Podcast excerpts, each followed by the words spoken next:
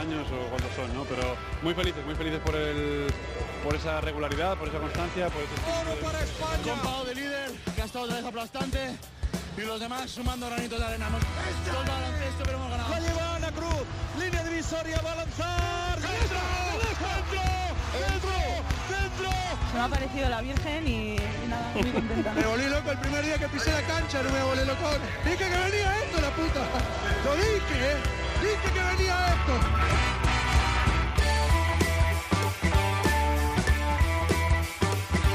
En capítulos anteriores puede ser que estoy jugando mis últimos partidos con mi, con mi país porque los, los, próximos años, durante el verano, durante el año, no puedo jugar con mi país.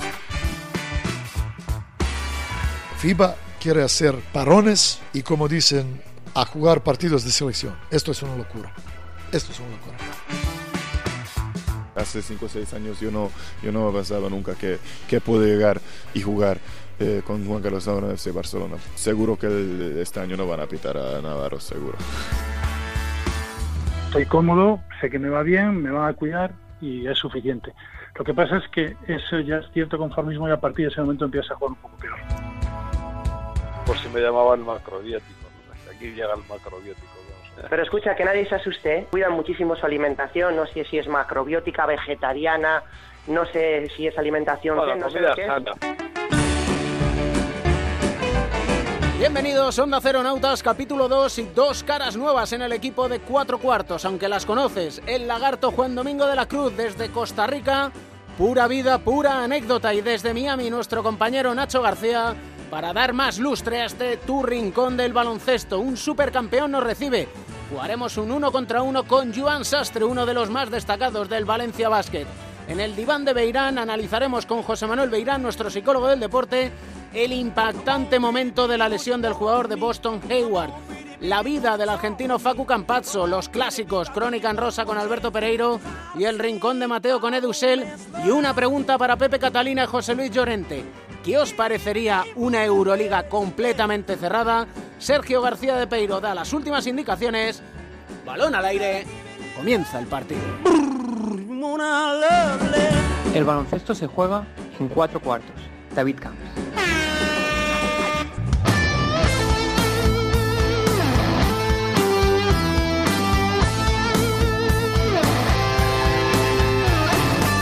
De él dicen que no hace ruido, pero que si no está, pues se nota su ausencia. Algo tendrán las Islas Baleares y Mallorca que donde van triunfan. Y es el caso de nuestro protagonista de este segundo capítulo de Cuatro Cuartos, Joan Sastre, quien tras jugar en Sevilla, en Zaragoza, fichó el año pasado por el Valencia Basket y la vida le sonríe. Campeón de liga por primera vez en su historia, bronce en el Eurobásquet con España, campeón de la Supercopa, inicio brillante de la temporada en un año imborrable. Joan Sastre, ¿qué tal estás? Hola, bueno, la verdad que está siendo un año increíble, ¿no? ¿Quién, quién me lo iba a decir? Pero como tú dices, ¿no? Uh, muy contentos, ilusionados y motivados, pues para también seguir trabajando porque se ve que el, trabajo va dando sus frutos ¿no? y se ha demostrado durante este año que ha sido un año increíble a nivel personal y sobre todo para, para el Valencia Basket que, que hemos logrado dos títulos que ellos no tenían ¿no? en el club y bueno, hemos hecho historia con el Valencia Basket y ojalá podamos seguir en esta línea. Y además en una temporada de crecimiento para la cultura del esfuerzo que dice el lema del Valencia Basket y es la Euroliga. Pues sí, un reto muy ilusionante, ¿no? Era un objetivo de, de club, ¿no? Del año pasado y bueno, no, no, lo ganamos y bueno, sabemos que, que va a ser duro, ¿no? Será muy difícil, ¿no? Sobre todo ahora la Euroliga, el nuevo formato este que hicieron desde el año pasado, pues es muy duro, ¿no? Pero bueno, yo creo que tenemos un equipo que, que ilusiona, ¿no? Y que, y que ojalá pues podamos, podamos luchar por cosas bonitas también en la Euroliga uno no sabe en el punto en el que está hasta que no se enfrenta con los mejores. Con lo cual es el momento en el que Valencia Basket se va a enfrentar a los mejores. Pues sí, yo creo que es el, el sueño de todo jugador y de, de, todo club, ¿no? Poder, poder enfrentarte a los mejores, ¿no? Y este año, pues, pues nos lo hemos ganado, ¿no? Y bueno, como tú dices, jugaremos contra los mejores, ¿no? Y la verdad que mucha ilusión y mucha motivación, ¿no? De poder jugar contra un CSK, un Olympiacos, un Panathinaikos, ¿no? Típicos equipos de, de, la Euroliga, que siempre son los grandes de Europa, pues la verdad que, que, que con muchas ganas ya de... Ante eso, tú lo decías, CSK, suena como el coco. Sí, ilusión y ganas, ¿no? De poder enfrentarte, como he dicho antes, ¿no? A los mejores, ¿no? creo que el objetivo de cualquier jugador es ese, ¿no? Poder poder siempre jugar contra los mejores, ¿no? Y nosotros este año pues tendremos la oportunidad y hay que sobre todo aprovecharlo y disfrutarlo. Echar la mirada atrás cuando empezabas a jugar al baloncesto y qué pues quién me iba a decir ¿no? que, que, ahora estaría aquí, ¿no? recién campeón de la Supercopa, un bronce con España y campeón de liga con, con el Valencia, pues sí creo que nadie se lo hubiera creído, ¿no? ni, ni yo mismo y bueno, pues la verdad que, que, muy contento y espero seguir en esta línea. De pequeñito, ¿cómo surge en Joan Sastre el, el gusanillo del baloncesto? Bueno, mi, mi familia era ya bastante de básquet, ¿no? Mi, mi padre fue jugador, eh, mi hermano también estaba jugando y bueno, pues yo un poco para seguir como con la tradición ¿no? de la familia, pues me empecé a jugar y bueno, la verdad que, que me gustó y bueno, y aquí estoy. Desde pequeñito, ¿tu padre ya te compró un, un balón de baloncesto o como? Sí, sí, yo iba con, con, el balón a todos lados, ¿no? Y siempre, siempre ir a ver los partidos que, que jugaba mi hermano, pues siempre, poco a poco, ¿no? Siempre hablaba de básquet, se veía básquet, ¿no? Y quieras o no, pues al menos el intentarlo es, es casi obligado, ¿no? Y bueno, lo intenté y la verdad que que me gustó y bueno eh, y mientras pasaban los años pues veía que más o menos pues se me daba bien y la verdad que que bueno no se me da mal del todo no parece y bueno pues aquí estamos y, bueno aún muy la misma ilusión que, que desde empecé no tengo ahora y bueno a seguir trabajando para para intentar mejorar como jugador y bueno intentar conseguir cosas importantes como las que hemos conseguido hasta ahora ¿Recuerdas el primer partido de baloncesto que viste o cuando ¿Cuándo fue de lo primero que viste que digas, oh, esto no se me va a olvidar? Bueno, pues sería supongo algún partido de, de, de los de que jugaba mi hermano, supongo en, en la edad junior o cadete, ¿no? Ahí en, en, el pabellón de, de, mi pueblo, ¿no? De, de, Mallorca y bueno, la verdad que, que yo siempre estaba por ahí, ¿no? Con un balón siempre en las manos viendo viendo a mi hermano jugar y bueno, la verdad que eso pues fue un poco todo lo que el inicio de, de, de que, de que empezara a jugar a baloncesto. ¿Y de jugadores profesionales? ¿Quién se podría considerar el, entre comillas, ídolo, o si tienes ídolo de, de Joan Sastre?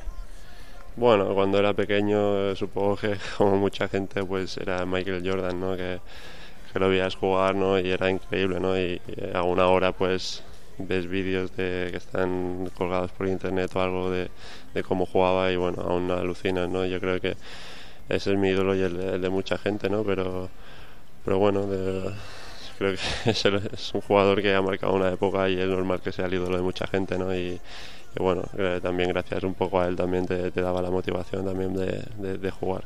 Y alguien más terrenal bueno, porque lo de la de Michael Jordan yo creo que, que, está digamos está Michael Jordan y luego el resto de jugadores de, del planeta no sí para mí sí eh, Jordan es, está a otro nivel no dicen ahora de LeBron de Curry y tal pero bueno para mí Jordan siempre será una leyenda y el mejor jugador que, que ha habido y bueno quizá pues alguien, alguien más cercano quizá, ¿no? La verdad que cuando era pequeño también me alucinaba Juan Carlos, ¿no? Juan Carlos Navarro era, era una pasada, ¿no? Verlo jugar y, y bueno, la verdad que, que, cuando era más pequeñito, incluso ahora hace 4 o 5 años, pues lo veías jugar y era, era una auténtica pasada, ¿no? Y la verdad que es uno de, de mis ídolos de, más cercanos, digamos. ¿Y cómo es el ídolo cercano? Porque has compartido el verano con él. Pues muy, muy buena persona, ¿no? Un, un lujo poder estar con él este, este verano, ¿no? ¿Quién, ¿Quién, me lo iba a decir, ¿no? Cuando, cuando lo veía por la tele ahí, que yo que alucinaba cómo jugaba, ¿no? Pues la verdad que una suerte poder a, estar a su lado y aprender, aprender de jugadores así, ¿no? Eh, te dan consejos y bueno, la verdad que, que he podido disfrutar mucho este verano estando con él. Hemos pasado un muy buen verano entre Cluj, Rumanía y, y, Estambul. Ese momento en el que Juan Carlos anuncia, nos anuncia, oye, mañana va a ser mi último partido, ojalá que sea con un bronce. ¿Cómo fueron esas horas de, después de que anunciara? Pero lo que no se ve, que es lo que vosotros vivisteis allí. Bueno, pues fue especial, ¿no? Porque, bueno, se retiraba el jugador con más partidos con la selección española, ¿no? Una leyenda tanto de la selección, del Barça, de, del baloncesto europeo, ¿no? Y, bueno, la verdad que una pena, ¿no? Pero bueno, también es especial, ¿no? Porque recordabas los partidos que, que hizo. Me acuerdo que se empezaron a subir vídeos por internet de, los partidazos, el de, el de Macedonia, el de Francia. Bueno, son auténticos recitales, ¿no? Para ponerlo a los niños pequeños y, y bueno, la verdad que fue muy emotivo, ¿no? Y bueno, eso es una cosa que, que pasa en el deporte, ¿no? Lamentablemente, ¿no? Que llegas a una edad que, bueno, pues tu cuerpo pues ya no ya no es el que era antes, ¿no? Y bueno, se tiene que retirar y bueno, la verdad que es un ejemplo a seguir, ¿no? Porque lo ha demostrado ¿no? durante todos los años que ha estado con la selección, con el Barça y solo podemos hacer que nada más que darle las gracias por todo lo que ha dado al básquet español. Inevitablemente cuando el Barça anuncia 10 años más Juan Carlos Navarro sigue en el Barcelona, el año que viene, según termina la temporada, se verá. A mí inevitablemente me entran temblores de pensar, Juan Carlos va a decir que hasta aquí hemos llegado. Por si acaso, ¿tú crees que en los pabellones se debería rendir tributo a, la figura de Navarro en todos los pabellones de la Liga Andesa? Bueno, yo, yo si dependiera de mí, yo creo que sí, ¿no? Porque, como ya he dicho antes, es una leyenda, ¿no? Yo creo que si no el mejor, el, segundo mejor jugador español de, toda la historia, ¿no? Que, que, hemos, que ha pasado, que hemos tenido y yo creo que no se merece menos que eso, ¿no? Pero pero bueno, ya veremos, ¿no? A lo mejor no es su último año, a lo mejor empieza a jugar este año y se siente mejor y decide jugar un, uno o dos años más, ¿no? Eso, eso ya será decisión suya y supongo que él le, decidirá dependiendo de su cómo se vea él, ¿no? Físicamente y todo, si él cree que puede seguir ayudando, pues sería bonito verle, verle jugar en las pistas, porque ya te digo, ¿no? Es un jugador que cuando le ves jugar, pues disfrutas haciéndolo y ojalá no se retirara nunca. O sea que en realidad lo que debemos hacer es que todo el mundo en los pabellones salga con una pancarta y diga, Juan Carlos, no te vayas. Juan, Carlos, quédate, ¿no? estaría bien, estaría bien. Tú como jugador, nos hartamos, incluso los aficionados también se hartan de que andemos hablando de que si la federación está en batalla con la Liga Andesa, que si la Euroliga con la FIBA, que si ahora las ventanas de la FIBA, los jugadores llegará un momento en el que os tengáis que poner ya firmes y decir, oigan señores, piensen en nosotros. Bueno, quizá debería ser así, ¿no? Pero bueno, estamos un poco al, al margen de todo esto, ¿no? Nosotros esperamos pues que, se llegue a un acuerdo no el mejor que sea posible para todos no y que y que no se eviten pues problemas no que podamos tener pero pero bueno de momento estamos un poco al margen a, ver qué, pasa no a ver si, si, consiguen llegar a algún acuerdo que, sea beneficioso para todos y bueno esperemos a ver a ver qué pasa en los próximos meses. Y que nos pongan entre la espada y la pared Claro, sobre todo eso, ¿no? Que, no nos pongan en situaciones complicadas, ¿no? Yo, como he dicho antes, no espero que se llegue a un acuerdo y que sea lo mejor para todos. Se nos acaba ya el cuarto, la última posesión va a ser tuya y la última posesión siempre es con música. Nos encanta la música, la has podido vivir también con la selección, a ti también te gusta. Una canción que te alegre el día, Joan. Bueno, pues la de la que, la que elegimos en el Eurobasket, ¿no? La de mi gente que, que nos ponían cuando salíamos a la pista, pues esa pues da, buenos recuerdos, ¿no? Porque siempre que salíamos a la pista sonaba esta canción y la verdad que le hemos cogido un poco cariño. Muchas gracias por atendernos aquí y por estar en 4 Gracias a vosotros.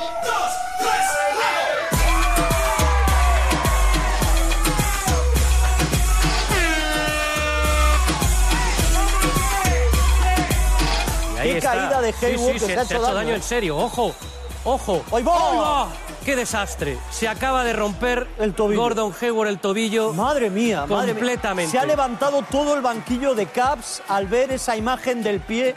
Lesión grave de Gordon Hayward. Y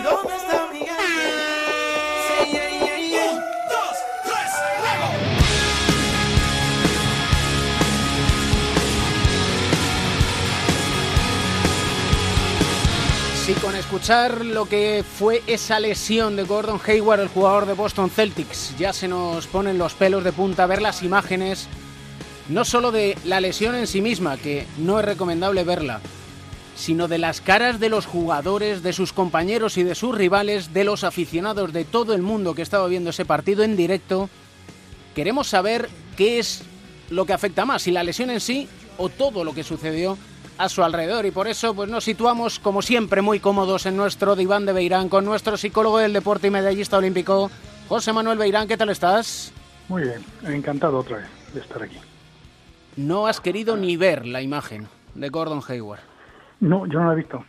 no suelo ver ese tipo de imágenes. Eh, he visto el vídeo, he visto fotografías, pero justo cuando, cuando va a salir la lesión, o por lo menos eh, lo que provocó la lesión, esa imagen espectacular del tobillo el desencajado y tal, la verdad es que no lo he visto. No, no suelo ver ese, ese tipo de lesiones, ni cogida de toros, ni nada de eso, porque tampoco aporta nada a verlo.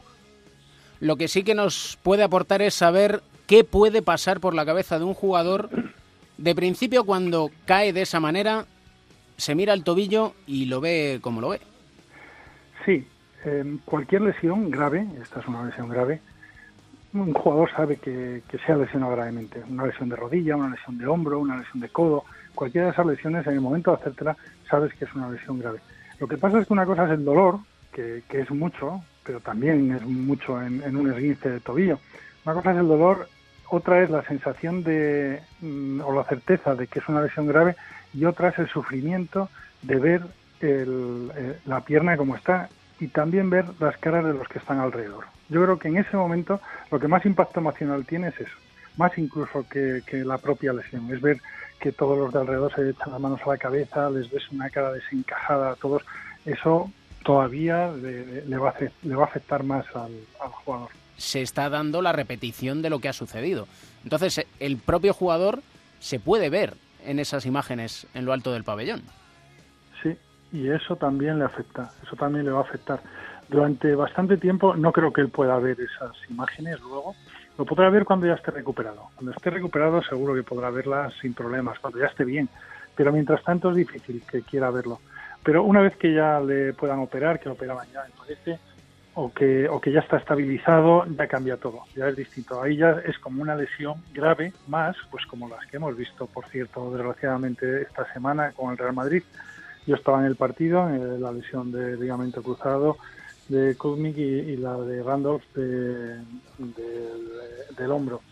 Son lesiones que no son tan espectaculares, pero son, son muy graves, sobre todo la de la, de la rodilla. ¿no? Son lesiones de mucho tiempo. Y ahí lo que necesitas es un apoyo de la gente alrededor, de la gente que, que es importante para, ese, para, para este tema. O sea, que son los fisios, los médicos. Por cierto, vi que Jules un poco después salió andando hacia el vestuario, se fue hacia el vestuario. A él le tuvo que afectar también verlo, estaba muy cerca además del momento de la lesión. Supongo que él mismo vio que la lesión era grave, es un tipo de lesión que cuando ya la has visto más veces o la has padecido, sabes normalmente cuando esa lesión es así. Ya viste que fue una jugada muy tonta, por cierto. Entonces eh, fue, fue, al vestuario. Bien, en ese primer momento los deportistas lo único que se puede hacer es intentar mitigar un poco ese impacto emocional, sin intentar que no exista, porque es imposible. Tú no puedes decirle, hay que tener mucho cuidado, ¿no? Hay gente que a lo mejor para ayudarle ese mismo día o por la noche o al día siguiente, la frase de no te preocupes, que, que, no pasa nada, que no va a ser tan grave. No, no, claro que es grave y claro que te tienes que estar preocupado. No, no podemos evitar que pase por esas fases. Esas fases al principio de como de negociación, de decir, bueno, a lo mejor no es tan grave, a lo mejor me recupero antes, o fases de, de, de negación, seguro que, que, que, que, no tengo tanto, cuando me hagan las pruebas de verdad, la resonancia se verá que no es así, luego pasará una fase de frustración, de depresión, y son fases que hay que pasar, o sea, no podemos evitarlas, podemos ayudarle estando al lado de él, con un apoyo emocional correcto, pero, pero no se pueden evitar. El problema sería que se queda estancado en alguna de esas fases. Uh -huh. Pero trabajando bien con toda la gente que va, y sobre todo estos deportistas, de todos los que estamos hablando, que tienen un gran equipo alrededor médico y, y deportivo, eh, es mucho más fácil que luego la rehabilitación se, se haga correctamente y que además eh, enseguida sea el deportista el que va a tomar las riendas, porque es muy importante que desde el principio, no el primer día, pero enseguida se dé cuenta o se le haga darse cuenta al deportista que el, principal protagonista de la recuperación va a ser él, que no es un objeto sobre el que vamos a trabajar los fisios o los médicos, sino que tiene que poner él todo de su parte. Eso ya ayuda, porque el problema es cuando dices, bueno, esto no depende de mí. Pues claro, depende de ti, la operación no depende de ti, pero la recuperación sí. Y en el próximo capítulo, eh, al hilo de esto, hablaremos de el mensaje que le envió Kobe Bryant a Hayward en Instagram, en la red social, que empieza simplemente, te digo, be sad, estate triste, be mad, estate loco, be frustrated, frústrate. grita, dice, llora. Y así sigue. Pero eso lo analizamos, si te parece, en el próximo capítulo de Cuatro Cuartos en el diván de Meirán. Muy bien, de acuerdo. Pues seguiremos hablando de este tema. Un abrazo muy fuerte, como siempre, maestro. Igualmente, un abrazo. Hasta luego.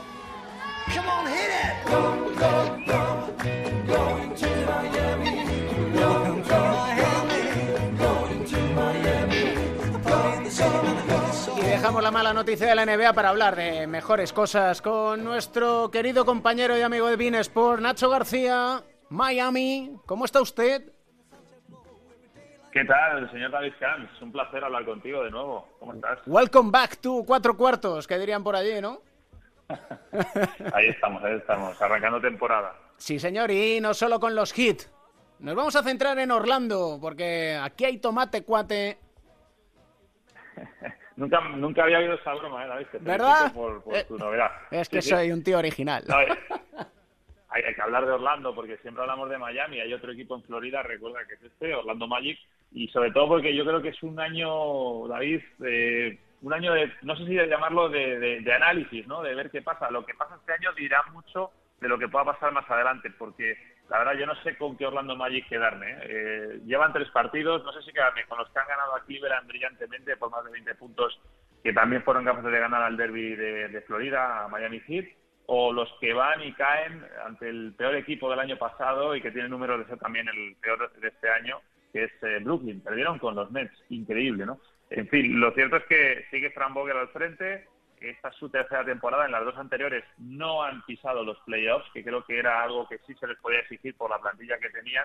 Pero, en fin, un poco yo creo que se junta todo, ¿no? Los, los rosters de, de los equipos, yo creo que este de, de Orlando es uno de los que más se han movido en los últimos mercados, en los que más movimiento ha habido, y eso obviamente no ayuda. Así que yo creo que el proyecto en sí de Orlando está en el aire.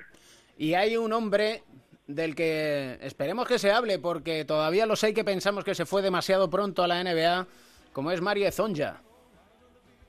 Sí, sí, sí, sí, porque, bueno, es que Mario tiene 22 años a día de hoy. Hablando de, un niño prácticamente, ¿no? Y yo coincido contigo, creo que se fue también muy pronto.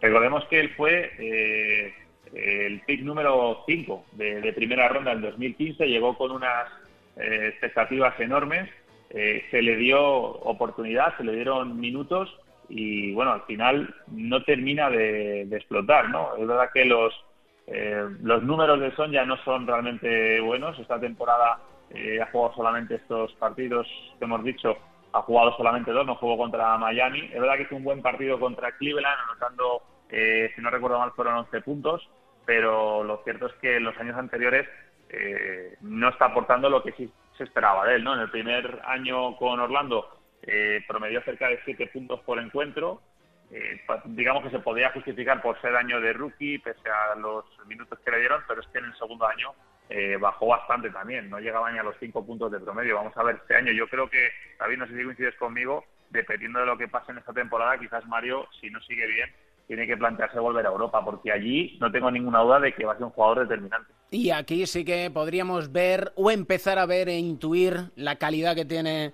el alero croata. Pues nos irás contando durante el año que allí hay muchas historias que contar, ¿eh? Claro que sí, ya te diré con antelación de que hablamos para que te prepares chistes así de ese tipo, de los de los nuevos, ¿no? De los que no se han escuchado nunca. Exactamente, innovadores como siempre. Cuate, aquí hay Nacho para rato. Un abrazo enorme. Un abrazo, David.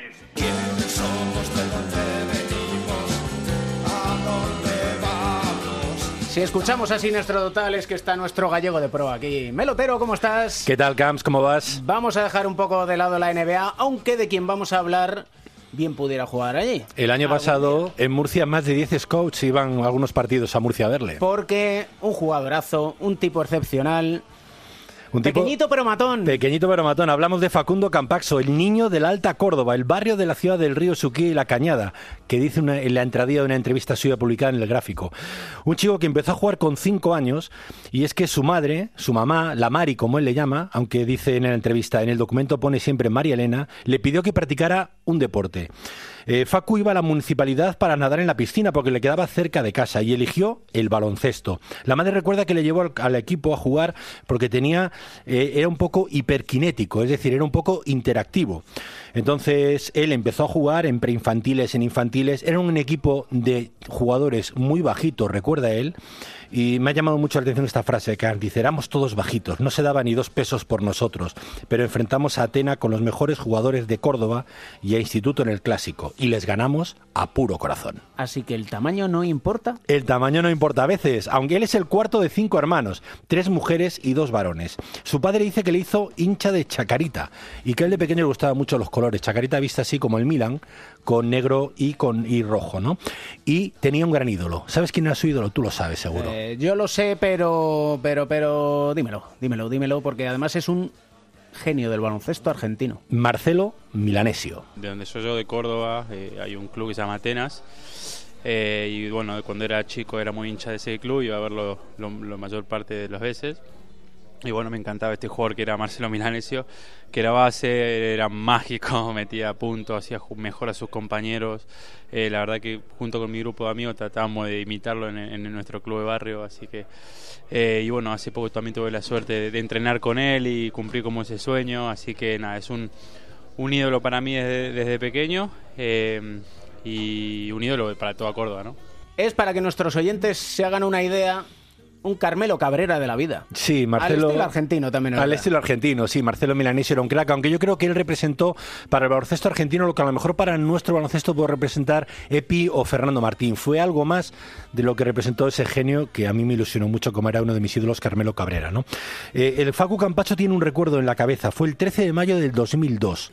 Fue el último partido que jugó Marcelo Milanesio y él estaba allí. Su padre le llevó a ver ese partido. Y él recuerda que en ese partido Milanesio salió campeón y colgó las zapatillas del aro del Ceruti, donde, donde se jugaba el partido. Y dice mm, Campacho, yo me encontraba sobre la baranda en la vuelta olímpica, pasó y me dio la mano. No lo podía creer. Me encanta verlo jugar.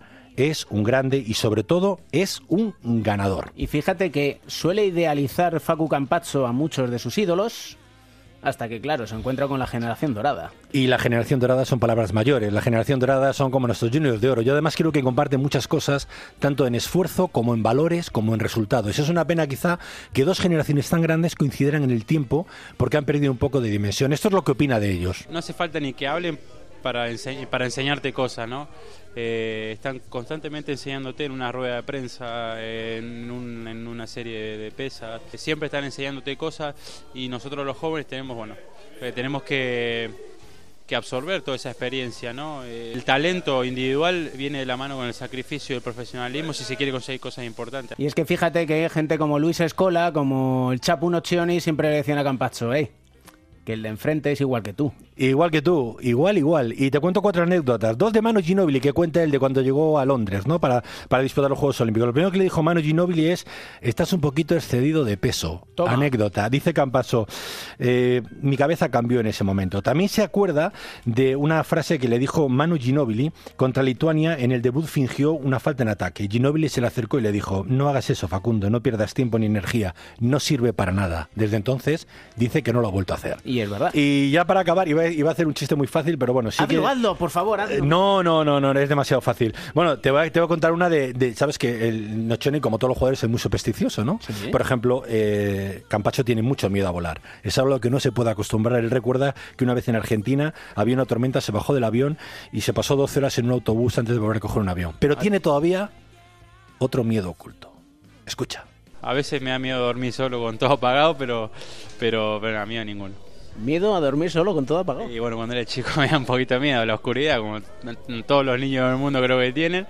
Eh, a mí me siguió pasando a medida que pasaban los años, pero nada. Ay, la oscuridad. Y ya la última, pasa nada, para, ya ha pasado. ¿ves? para irnos con una sonrisa. ¿Cómo conquistó Cam- Campacho a, Yu- a Julie, a su novia?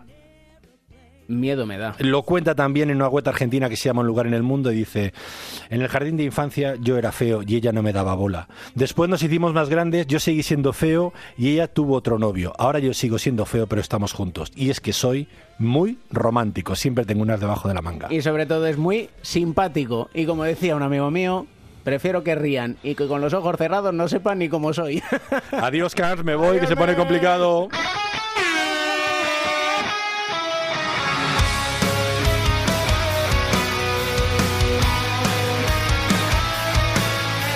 Madrid. Con victoria del equipo blanco, Real Madrid 99, Unicaja de Málaga 85, 29 puntos de JC Carroll. El Real Madrid es líder con el Fuenlabrada, 99 Real Madrid, 85 Unicaja de Málaga. Tiros libres en Murcia.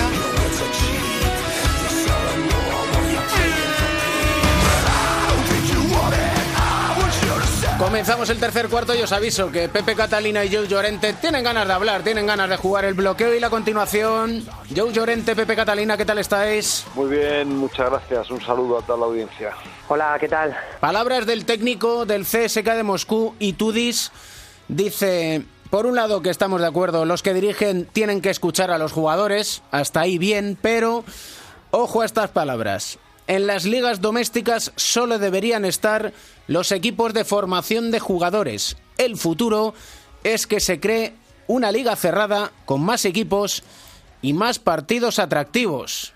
¿Cómo Bueno, os eso, quedáis? eso lo dice un entrenador que juega en una liga monotemática donde el CSK gana, pues no tengo las estadísticas, habría que preguntárselo a Alexis Mar- Martín, no sé cuántas ligas habrá ganado de las últimas 25, que tiene un presupuesto apabullante y que lógicamente pues su competición nacional es muy pobre, por eso tiene que jugar la Liga Báltica. Pero también hay otro tipo de competiciones, como es la nuestra, y de la que sentimos bastante orgullo, no solo del ACB, sino incluso de las ligas de la Federación, donde sí que hay competitividad, donde a pesar de haber presupuestos mayor- mayores que otros, hay equipos que, que compiten cada día y que, y que generan cierta emoción en la competición, aunque luego a lo mejor acaben eh, ganando en el mayor porcentaje los mismos. Pero nosotros venimos ahora mismo de tener de campeón de liga al Valencia Basket, que no es precisamente el favorito al inicio de la competición. O sea que yo creo que eso es una eh, consideración, eh, la segunda sobre todo desde un punto de vista muy subjetivo, incluso egoísta, si me apuras.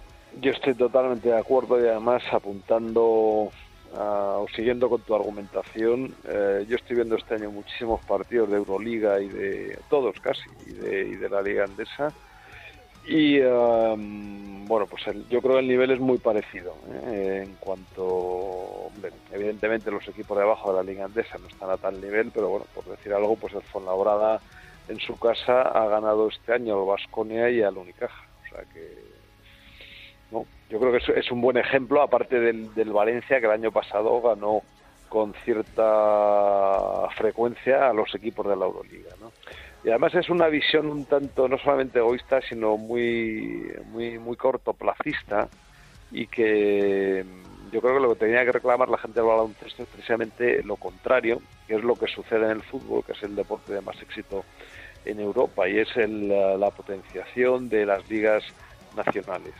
Eh, por desgracia y precisamente porque la Euroliga seguido esta tendencia, tanto la liga griega como la liga italiana, que antes eran muy atractivas y potentes, han ido perdiendo, han ido perdiendo pues eh, equipos, han ido perdiendo jugadores y han ido perdiendo interés dentro de sus países.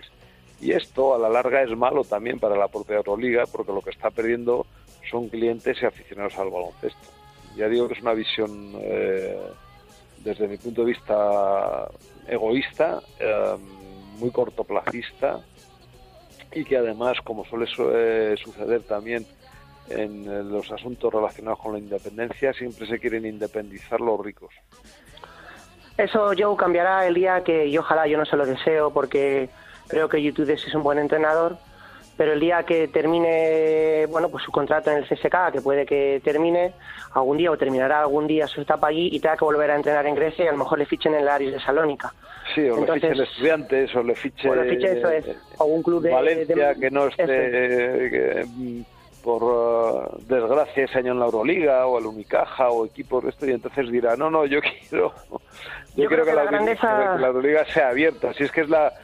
Primero que el, sistema europeo de competición es eh, piramidal en todos los deportes. Y segundo, que, que la, visión empresarial te lleva a eso, a ampliar mercados, no a cerrar mercados. Es que es absurdo que la ACB eh, en España haya estado cerrando mercados pues como Burgos, como Lugo, como o sea, todo este tipo de, de, de- equipos que, pueden y, que no que no con afición detrás y, y que no, en fin, se les ha imposibilitado subir, ¿no? Y en fin, yo yo eh, y siguiendo la- el argumento que tú dabas, eh, los equipos de ACB que quieren ascender a, a Euroliga piden una Euroliga abierta y en cambio eh, la propia ACB pide en relación a la, a, la LEP que se cierre la ACB. O sea, no, es, es un contrasentido. Si tú pides que...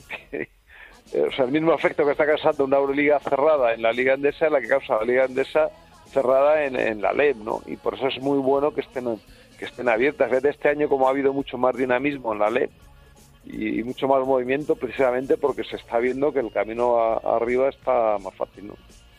Es un intento de copiar la NBA en Europa que no tiene el más mínimo sentido.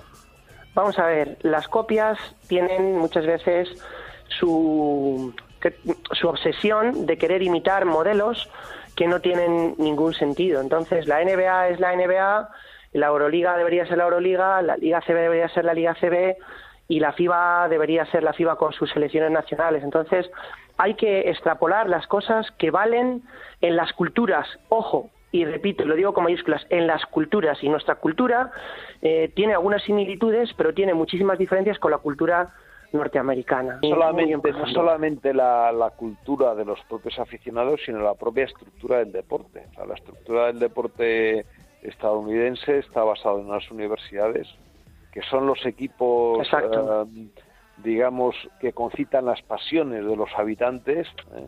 Cuando empieza el, el marzo loco o la locura de marzo, como se traduzca el- la expresión esta, esta de, y empiezan los, las eliminatorias del campeonato universitario de baloncesto, todo el país está mirando eso. Es un campeonato aficionado y ¿por qué lo mira? Pues porque es el, el campeonato de las emociones, donde la mayoría tiene sus corazoncitos. Y esto es el deporte universitario. Y luego y, el deporte donde, es Joe, y, y déjame que te apunte, y donde puede ganar el que menos te imaginas, que es la Sí, sí. grandeza del mundo del deporte. Sí, sí, sí, no, no, pero, pero luego eh, esta es una parte de la organización de su deporte que genera muchísimos millones además y luego están los deportes profesionales que son el espectáculo y que tienen se conciben desde otro punto de vista estrictamente empresarial, etcétera, sin ninguna conexión, pero es que en Europa no está organizado así el deporte. Y aparte de que a los eh, una parte esencial de para los europeos del deporte es tanto la victoria y el espectáculo como la derrota y el dramatismo sea, el el- la, la tragedia ¿no? en, en sí mismo, ¿no? que supone perder, bajar la categoría, etcétera, etcétera. Y esto es una parte eh, de la emoción con la cual nosotros convivimos, porque además esta derrota lo que hace en el ecosistema es permitir que otros que están abajo y que están haciéndolo bien se incorporen a los campeonatos superiores, a las ligas superiores, y así se alimente un ciclo de la vida que es el que ha producido el deporte europeo. La riqueza del lenguaje castellano, Joe, es amplísima. ¿Podemos explicar qué es el pick and pop? es un juego que se hace en, en una expresión que lo da a, un- a una parcela de- del juego ofensivo, que es eh, en la que intervienen dos jugadores, un jugador con, con balón y otro jugador de su mismo equipo, eh, generalmente un hombre alto, que suele ir a interceptar eh, el, defensor que tiene el hombre que lleva el balón. ¿eh? Se pone eh, en una posición firme, pero con el objeto de que el, el defensor choque contra él y así liberar al, al hombre que lleva el balón.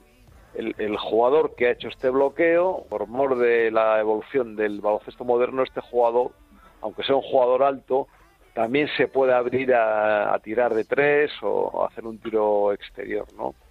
Que es eh, a lo que se refiere esta, el pick and pop. El jugador que bloquea se abre a, a tirar de tres, que es lo que están haciendo muchos los jugadores altos en la actualidad. Una tendencia que empezó hace unos cuantos años ya, yo creo que sobre todo con Jorge Garbajosa. Fíjate, Pepe, que yo pensaba que era una canción de los Beatles. No, es la verdad. El hacer el es decir, abrirse, en vez de hacer el roll, que es continuar hacia abajo, lleva a que muchos jugadores acaben siendo unidimensionales y que solo basen su juego en su acierto en el tiro exterior. Fijaros que Pepu Hernández me comentaba cuando era seleccionador nacional que tenían una cuenta hecha de cuántas veces un jugador iba hacia canasta y cuántas saltaba hacia la línea exterior y les obligaba a tener un porcentaje más o menos parecido, pues a lo mejor Jorge Arbajosa le gustaba más salir hacia afuera, hacer el pick and pop, pues que fueran seis veces y que cuatro continuara canasta. ¿Sabes lo más curioso de todo? Y no me alargo mucho más. Es que en los primeros años de Garbajosa, era un pivot de zona a zona, rocoso, con oficio y que no salía a hacer un tiro. Y lo llevó al extremo contrario. Y como todo en la vida, pues el- en el equilibrio está la justa medida. Y en el equilibrio alimentario también. El omega 3, ¿qué es? Eso es para yo. Pues mira, es una eh, una sustancia que lo que hace es eh, favorece la salud cardiovascular. ¿eh? O sea, va contra uno de los grandes problemas que tenemos ahora en, en el mundo por, por el sedentarismo en la, en la civilización moderna son las enfermedades cardiovasculares, la sangre se coagula, o se, se ponen las arterias, se, se, se vuelven rígidas, la sangre circula peor y entonces el corazón no, no aguanta no aguanta la presión, ¿no? Entonces, Pepe, somos partidarios de los efectos positivos del consumo de pescado para el omega 3. Sin ninguna duda. No... Mira, alimentos, mira, ali- alimentos ricos son los- el, el pescado de aguas frías, por ejemplo, el salmón y también pescados eh, azules, la caballa, las sardinas, el, el arenque o la- las anchoas también, ¿no? Pero también no solamente en los pescados hay omega 3, en muchas semillas también de, hay gente que es vegetariana o que las tiene más a mano, semillas de salvia o de eh, de calabazas y las nueces. ¿eh? Las nueces es, eh, hay incluso estudios que dicen que, que aunque tengan menos eh, cantidad, en cambio se asimilan mejor y favorecen todavía más la, bueno, pues la, la absorción del, del omega 3 por el organismo. Bueno, no puedo decir más ya, no, No, no, no. me sé más, no me sé más ya. Pepe, nos deja, nos deja mudos, ¿eh?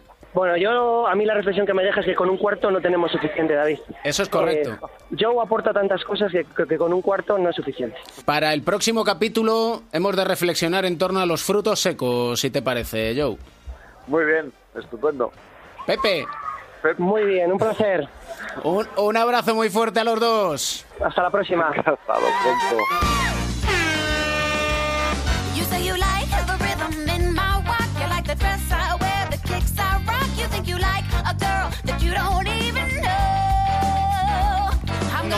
91 UCAM, 91 Valencia Basket. El equipo de la capital del Turia buscando ahora hacer una última posesión. 14 segundos.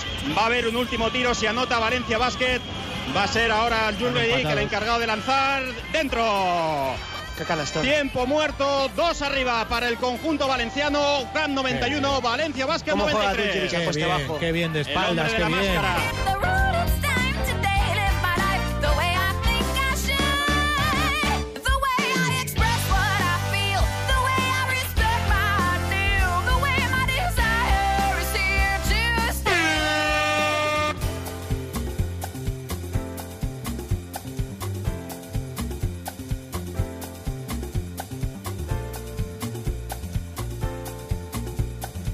Es un honor empezar el último cuarto hablando con un buen amigo, un gran amigo que está, que está un poco lejos pero muy cerca, allí en Costa Rica, pura vida, puro lagarto de la cruz. ¿Cómo te va, fenómeno? Hola, ¿qué tal? Pura vida de aquí, desde Costa Rica. Un abrazo fuerte. ¿Cómo va la vida por allí? Bueno, ahora medio húmedo, porque la verdad que pasamos una tormenta tropical de esta que hizo mucho daño aquí, hace como una semana larga, y ahora nos están avisando que probablemente entra por el Pacífico otra, y bueno, son temporadas, en- no por esta zona, porque suele ser una zona que no, no aquí, aquí no suele haber eh, huracanes y eso, pero este año está medio, medio convulso todo, y qué pasó que, bueno, que parece que puede entrar y tenemos que estar medio pendientes porque la verdad que eh, ha hecho mucho daño a la gente aquí, a gente que ha perdido todo y estamos bueno pendientes a ver que, que no, a ver que de- preparados por lo que viene, ¿no? Cuida el barco que quiero hacerte una visita, ¿eh? No, no, no, no será verdad. Eh, no lo hacéis porque no lo hacéis porque no queréis, porque ya mi casa está disponible y el barco más todavía, o sea que ya sabéis que mis amigos son bienvenidos aquí. El otro día había un Estudiantes Barcelona e inevitablemente me acordé de aquello que se cantaba de, de la Cruz y Sibilio tienen un idilio. Sí, entre otras cosas, entre otras cosas. Entre otras lindezas, ¿no? Sí, sí. Eh, ahí, eh, el campo de los estudiantes, el- con la demencia había que ir con mucho cuidado. Con mucho cuidado en el buen sentido, porque te, te pillaban desprevenido y te, y te, y te dejaban, vamos, te dejaban en ridículo. Yo me acuerdo una con Manolo Flores que Manolo saluda, Manolo saluda, y ahí todo muy, muy contento y tal, y saludé, bueno, cuando después saludó, lo pusieron a parir, vamos, que te las traía, no sé qué. Bueno, fue, fue, y Manolo se puso hasta colorado y tal. Dijimos, hay que tener cuidado porque te puedes esperar cualquier cosa. De todo, de todo. Siempre con buena onda. Bueno, había veces que fuera había alguno que se le iba un poquito las pinzas y entonces tenías que frenarlo, pero normalmente, normalmente eh, todos lo conocemos y era muy buen, muy buena, muy buen rollo y buenas cosas muy ocurrentes. Yo me acuerdo lo más lo que, lo que me pasó que estaba calentando y nos estirábamos muy cerquita de la. También lo hacíamos un poco para provocar a la gente, ¿no? Por lo menos yo. Que te Eh, me gustaba, acercaba- además. Sí, claro, me gustaba, me daba un morbo que no veas, en el buen sentido, sobre todo en Campo del Madrid, en Campo del Estudiantes, mucho en Campo del Madrid, en la vieja ciudad deportiva, pero en Campo del Estudiantes también, entonces muy pegadito a la gente, ¿no? Y sé que estaba estirando y la gente te llamaba, oye, tal, tal, entonces tú evidentemente lo mirabas porque sabías que te iban a... Y en una vez te escucho, eh, Juan, Juan, Juan Domingo, entonces cuando me dijeron así, digo, miré así de rojo y una señora muy bien, muy bien puesta, muy, muy así, una señora de mediana edad, muy educada, se veía, vamos, que no era ni jovencita ni una, vamos, que, que, que parecía, eh, parecía, vamos, una persona muy, muy, muy educada y tal. Eh, no digo que no lo era, ¿eh? Entonces, bueno, en ese momento dije, bueno, la miré así, le crucé la mirada y cuando me miraba, cuando nos cruzamos la mirada, me dice, "Eh, se te, está, se te ve, te está saliendo. Le digo, perdón, yo digo, perdón, yo digo, ¿qué está saliendo? ¿Qué? No sé, no te entiendo, ¿qué? Dice, te está saliendo, se te ve el hilo del Tampax. Yo me quedé, digo, pero será mamona la tía. Se dejó, claro, lo de al lado descojonándose y tal. Pues yo digo que esas son cosas que, si no tenías un poquito de cuidado, te enganchaban y te dejabas salir, bueno, te ponías colorado y te, te, te- te ruborizaban, vamos. Pero siempre, es un recuerdo muy bonito. El, que el Bagariño siempre para todos era una pista eh, como mágica, ¿no? El frío que hacían esos vestuarios era horroroso. Hacía más frío en el vestuario que fuera, en los pasillos y en el campo. Pero, pero ya te digo, ahí pasamos, pasamos grandes partidos con, con la época que tenía un equipo muy, muy competitivo. Me acuerdo de la época pues de los Vicente Gil, de, de, los Opinones, de toda esta gente que, que era difícil, era difícil ganar en esa pista. Pues si te parece pura vida, Lagarto de la Cruz, de cuando en cuando hacemos pura anécdota y vamos recordando sobre todo a grandes jugadores con los que te has enfrentado, con quienes has compartido vestuario, como por ejemplo Chicho Sibilio, que podríamos la próxima Chicho. vez hablar de uno de los grandes tiradores del baloncesto. Bueno, con Chicho Civilio vivimos dos años juntos, o sea que más el año que, que coincidimos en Victoria, que se, te puedo contar, vamos, lo que quiera. Pues- Con- porque, lo- porque tenemos, eh, convivimos, es mi hermano, evidentemente, Chicho es mi hermano, y vivimos muchas, muchas cosas eh, muy, muy graciosas y, y se pueden contar, y que se pueden contar sin ningún problema. y alguna Cuando que no se pueda queráis. contar, ¿eh? Cuando vos quieras. Eh, vosotros queréis ahí también Carnaza. eh, morbo, ¿eh? Carnaza, queréis, ¿eh? No, yo estoy encantado de que me llaméis eh, y nada, aquí estoy a vuestra disposición y sobre todo si es por tema del básquet y, y tema, pues eso, de, de, de- darle un poquito de, de- de- de- de salsa al baloncesto, de las anécdotas, de lo que era nuestra época y tal, es, es bonito siempre recordar. Bienvenido a Cuatro Cuartos, eres nuestro pivot titular, que lo sepas. Gracias, eh, os vais a arrepentir. Un abrazo. Yeah. Cash money, heroes, private jets, polish.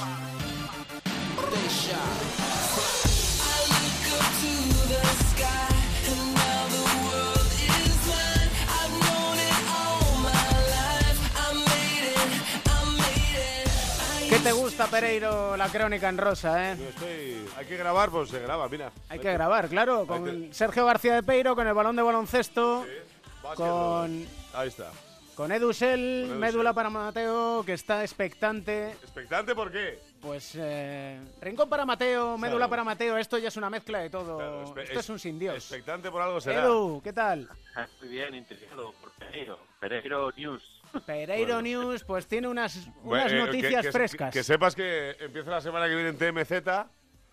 Eh, abro la delegación en Canillas, aquí en, en España, y que podéis empezar a ser eh, personajes de la crónica en rosa de la radiodifusión española, que el tampoco que, está mal. el que empieza a ser, como se dice hoy en día, trending topic, tendencia Sí, señor. en la crónica en rosa una vez más. Es el más usado, sin lugar a dudas. Es L-O. Sí, señor. Lamar Odom. Eh, y mira que de Tristán eh, hemos hecho unas cuantas ya, eh, pero eh, sí que es verdad que lo de Lamar es un, es un filón y ahora tenemos eh, la posibilidad de seguir hablando de él para buenas cosas. Porque hemos hablado de todo tipo de desastres en su vida personal en los últimos, en los últimos tiempos y sí que es verdad que eh, pues ahora estamos un pelín mejor. Así que vamos a contar lo que ha hecho la última semana. La última semana ha desvelado dos noticias. Una, que le han llegado los papeles del divorcio de Chloe. eh, que no se sabe si es que estaban perdidos, que no había interés de mandarlos, ya se sabe. O se- igual es que Chloe estaba con otras cuestiones. no, bueno, también ayudándole a él en su día. Eh, y, y ahí no se quiso hacer oficial el divorcio, pero bueno, yo creo que ya está bien, ¿no? O sea, ya con una relación de más de un año con... que igual ha sido Tristán, ¿eh? El que le ha dicho, oye, manda el, manda el sobre ya, ¿no? No, no en redes, no en ¿qué- redes. ¿Qué es más. eso que, que lleva ahí un año en, en la mesilla, ¿no? Mándalo ya. Que no está, que no está. Y ya cuando vio el remite, pues igual dijo, mándalo de una santa vez. Y ya le pusieron el sello y Ha habido un, eh, eh, un post en una entrevista y creo que también en Instagram de la Don felicitando a Chloe Kardashian por su futura maternidad. Eh, y una foto con sus dos hijos, Destino, Destiny y eh, Lamar Jr., que ahí se curró la verdad que el, que el nombre. Eh, y fuera de esto, eh, ha querido desearle eh, una gran semana a su baby. ¿Quién es su su baby ya ha baby? dicho, digo, más hijos no tiene, voy a eh, ponerme a mirar. Pues bien, eh, Lisamae McCoy, que es una chavala espectacular, no hay más que verla. eh, según su perfil de Twitter, de Real Ray One, actriz, modelo, madre, o sea que la mar va a unir más, más fillos aquí al, al tema. Eh, mujer de negocios y primera dama. De primera dama, mira que he mirado a ver si era mujer de algún presidente de alguna serie, pero todavía no me ha terminado de, de salir. Y bien, pues hoy él en una entrevista eh, ha, dicho que está bien, eh, que está quedando con mujeres. Yo no sé si. Edu, esto de Edu, quedar con esto- mujeres, ¿cómo, cómo, cómo le damos la vuelta? Bueno, esto es como lo que le dijo Chloe a Lamar, ¿no? Cuando tuvo aquel episodio en Las Vegas, que le dijo, prométeme que no vas a volver a ir a sitios como ese. O sea, no, no, no, no ya que no le fuera infiel, sino que no fuera en sitios como ese. No, no. que fuera en sitios Que no había ninguna necesidad tampoco, ¿no? que, que fueran más higiénicos, sobre no, todo. sobre Pero todo que si buscaba posturas no había más que pedirlas, tampoco creo que sea muy complicado. eso sí, eh, esa actriz Edu, yo no sé si has visto alguna película de esta Luego, luego subimos Buena. el perfil a, a- a Twitter. a ¿eh? Twitter, muy bien. Y señor. en el rincón de Mateo, recordemos, médula para Mateo. Hay que donar médula, no pasa absolutamente nada cuando No, uno señor. va a Yo no me decido todavía, pero lo voy a hacer. Es un Lo voy a hacer pinchacito ya y me lo quito de en y medio. hay muchos niños que Tengo están muchas esperando. ganas, además. Edu, ¿qué historia tenemos hoy? Hay que hacerlo, pues mira, al hilo de lo que hablabais de la lesión de Gordon Hayward antes, os hablamos de Jason Tatum, de 19 años, que es el, el que fue base titular, el eh, jugador titular de los Boston Celtics. Y bueno, pues tirando un poco de historia, fue, fue el, el número 3 del draft, fue una jugada muy arriesgada de Danny Ainge, ¿no? que voy a ver si el número 1 lo traspasaron con Filadelfia y acabó siendo el número 3 eh, por, por detrás de Fultz y de, y de Lonzo Ball, que yo creo que va a ser carne de cañón de la sección de, de Pereiro, él y el resto de la familia. Pues mira, fue el primer jugador de Boston desde el 79 que hizo la River, hace un doble-doble en sus primeros partidos. Y además de ser un crack en las selecciones inferiores de Estados Unidos, tiene una historia de superación. Su madre se quedó embarazada de él a los 19 años cuando iba a ser una estrella del voleibol universitario. Se lo llevaba a las clases para terminar de graduarse en Estados Unidos. Bueno, él dice que gracias a ella conoció el, espíritu de superación y de trabajar para los demás, eh, siendo eh, voluntario con Sin Techos, etcétera. Y en su día le dijo su madre, ¿tú qué vas a ser de mayor? Dijo, quiero ser Kobe Bryant. Y ella dijo, no, no, Kobe Bryant no puede ser, pues será el jugador de baloncesto. Y dice, no, no, mamá, yo voy a ser Kobe Bryant. Y en esas está, ahí en, en Boston. Es uno de los reverdeceres de, de la franquicia, Jason Tatum. Y uno de las grandes, una de las grandes apuestas de Danny Ainge Sí, para. Él y Jalen Brown, los dos. los Celtics de Boston. Mateo, ¿qué nos recomienda musicalmente en este segundo capítulo que me parece que da una vuelta de tuerca importante, sí, pues, ¿no? pues mi- ya no me acuerdo cuál es, la, cuál es el nombre que te he pasado por WhatsApp, pero es que me he inspirado en una canción que te dice Jason Tatum, que es de sus eh, canciones favoritas. Así que Started from the bottom. pues ni lo he escuchado, la verdad. Así que me he dejado, de- me he dejado llevar por, por él. Así que Mateo que manda. la Si es que Mateo manda. Es, Es un así. temazo absoluto. ¿eh? Así que Started from the bottom, empezaste desde lo desde Sí, desde el suelo, Lo más bajo, sí. desde lo más bajo Y en esas estamos. Nosotros empezamos desde lo más bajo. Sí, señor. Y seguiremos mucho tiempo ahí. Y Pereiro se encarga de hundirlo todavía ¡Nos más. Gracias, Pereiro. Hasta luego, chao, chao. Gracias, Edu, papá de Mateo. Chao, chao.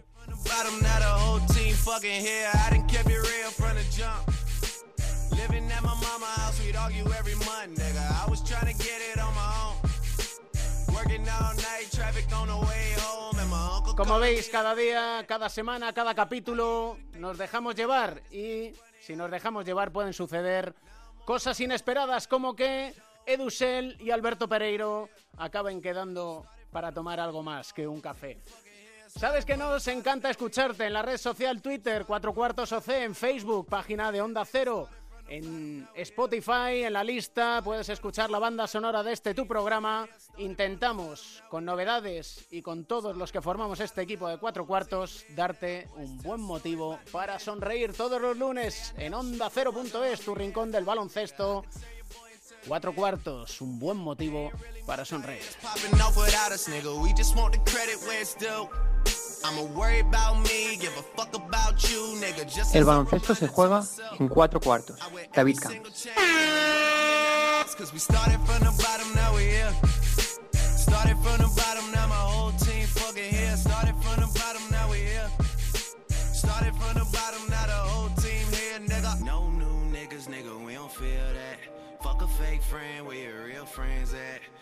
We don't like to do too much explaining.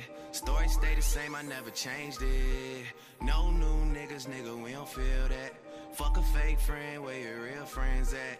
We don't like to do too much explaining. Story stay the same through the money and the fame. Cause we started from the bottom, now we here. Started from the bottom, now my whole team fucking here. Started from the bottom, now we here. Started from the bottom, now the whole team here. Nigga, started from the bottom, now we here. Started from the bottom, now my whole team here. Nigga, started from the bottom, now we here. Started from the bottom, now the whole team here, nigga.